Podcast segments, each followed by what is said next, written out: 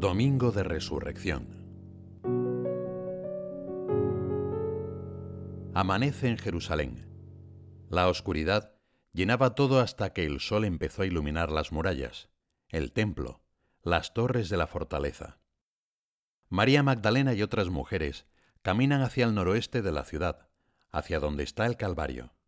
Las calles están vacías. Ellas tienen la impresión de que la muerte de Jesús ha oscurecido la tierra para siempre. El sol ya no brillará como cuando su maestro estaba con ellas. Sin embargo, no les importa la falta de luz, ni la guardia apostada allí por el Sanedrín, ni que Cristo lleve ya tres días muerto. No saben quién les quitará la piedra que cierra el sepulcro, pero no están dispuestas a quedarse en casa. Vuelven a pasar por los lugares por los que caminó Jesús. Sus corazones se estremecen de nuevo, pero no ceden ante el miedo. A mí me conmueve la fe de estas mujeres, decía San José María, y me trae a la memoria tantas cosas buenas de mi madre.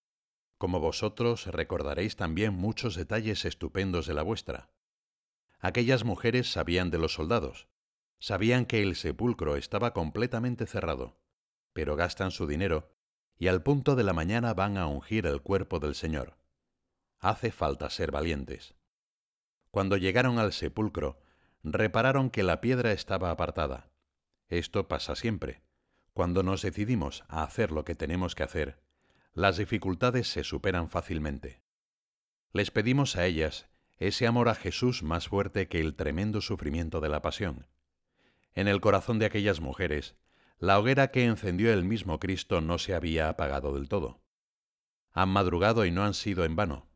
Dios no puede resistirse a un amor así, y les entrega la mejor noticia, la página definitiva en la que tiene cumplimiento todas las profecías.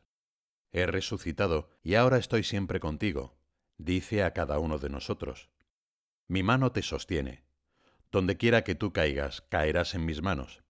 Estoy presente incluso a las puertas de la muerte, donde nadie ya puede acompañarte, y donde tú no puedes llevar nada, allí te espero yo, y para ti transformo las tinieblas en luz.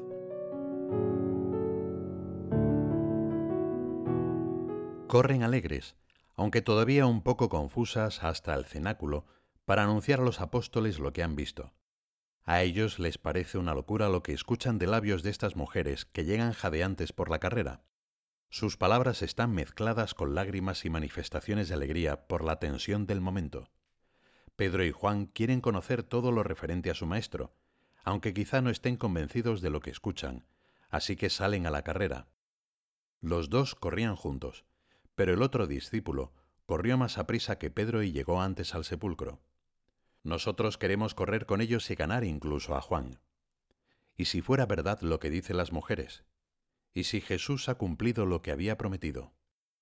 Al cruzar las calles, mientras el día se abre paso, va creciendo la esperanza en los corazones de estos dos apóstoles podemos fijar nuestra mirada por un momento en San Pedro, que no se quedó sentado a pensar, no se encerró en casa como los demás, no se dejó atrapar por la densa atmósfera de aquellos días, ni dominar por sus dudas. No se dejó hundir por los remordimientos, el miedo y las continuas habladurías que no llevan a nada. Buscó a Jesús, no a sí mismo. Este fue el comienzo de la resurrección de Pedro, la resurrección de su corazón sin ceder a la tristeza o a la oscuridad, se abrió a la voz de la esperanza, dejó que la luz de Dios entrara en su corazón sin apagarla.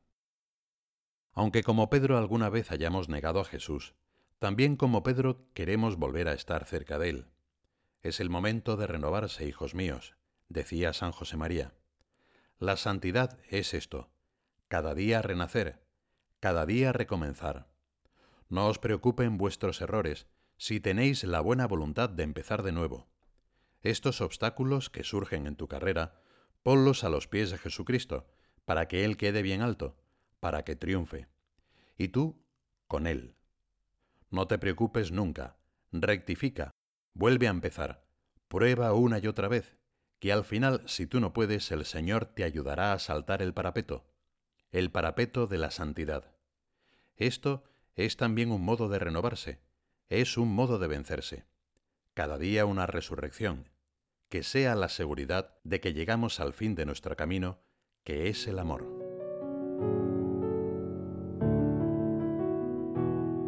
María, la Madre de Jesús, no ha ido esta mañana al sepulcro. Se ha quedado en casa y quizás sonríe por dentro. Nadie, salvo ella, ha logrado aceptar realmente el plan de Dios Padre. Los demás no entendían aún la escritura, según la cual era preciso que resucitara de entre los muertos. María estaba acostumbrada a guardar las palabras de Jesús en su corazón. Desde aquel viernes de dolor, ella había tratado de concentrarse en las maravillas que Jesús había dicho y hecho. Vendrían posiblemente a su corazón aquellas palabras misteriosas hablando de la resurrección al tercer día. A ella ya nada de su hijo le sorprendía.